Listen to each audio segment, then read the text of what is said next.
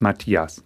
Seine Karriere als Apostel hat mit dem größten Verrat aller Zeiten zu tun, nämlich damit, dass Judas Jesus an die jüdische Obrigkeit seiner Zeit verraten hat, für 30 Silberstücke und mit einem Kuss. So konnte Jesus verhaftet und gefangen genommen werden.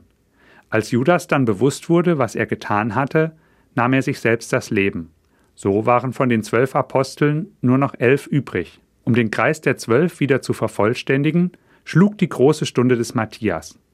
Petrus, der Chef der Apostel, rief alle zusammen. Als Kandidaten für die Nachfolge wurden Barsabas und Matthias aufgestellt. Dann beteten sie, Gott sollte denjenigen bestimmen, der den Kreis der Apostel vervollständigen sollte.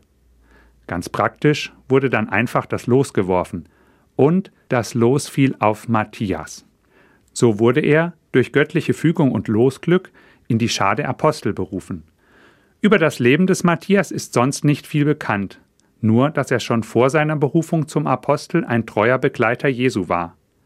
Er hat bis nach Ägypten die frohe Botschaft von Jesus verkündet.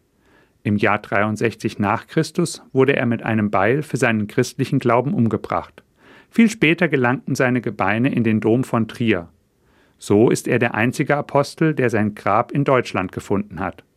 Warum ich Ihnen das erzähle? Mich fasziniert die Geschichte der Berufung des Matthias. Sie zeigt mir, dass auch nach dem Tod Jesu und seiner Auferstehung Menschen in den Dienst und in die Nachfolge berufen werden. Gott sieht die Menschen mit ihren Fähigkeiten und stellt sie im Leben an die Stelle, wo sie gebraucht werden und wo sie wirken können. Und das gilt nicht nur für den Papst, die Bischöfe und die Priester, sondern für alle Menschen. Das Losglück des Apostels Matthias macht mir deutlich, ich bin von Gott auserwählt und berufen. Was für ein mutmachender Gedanke.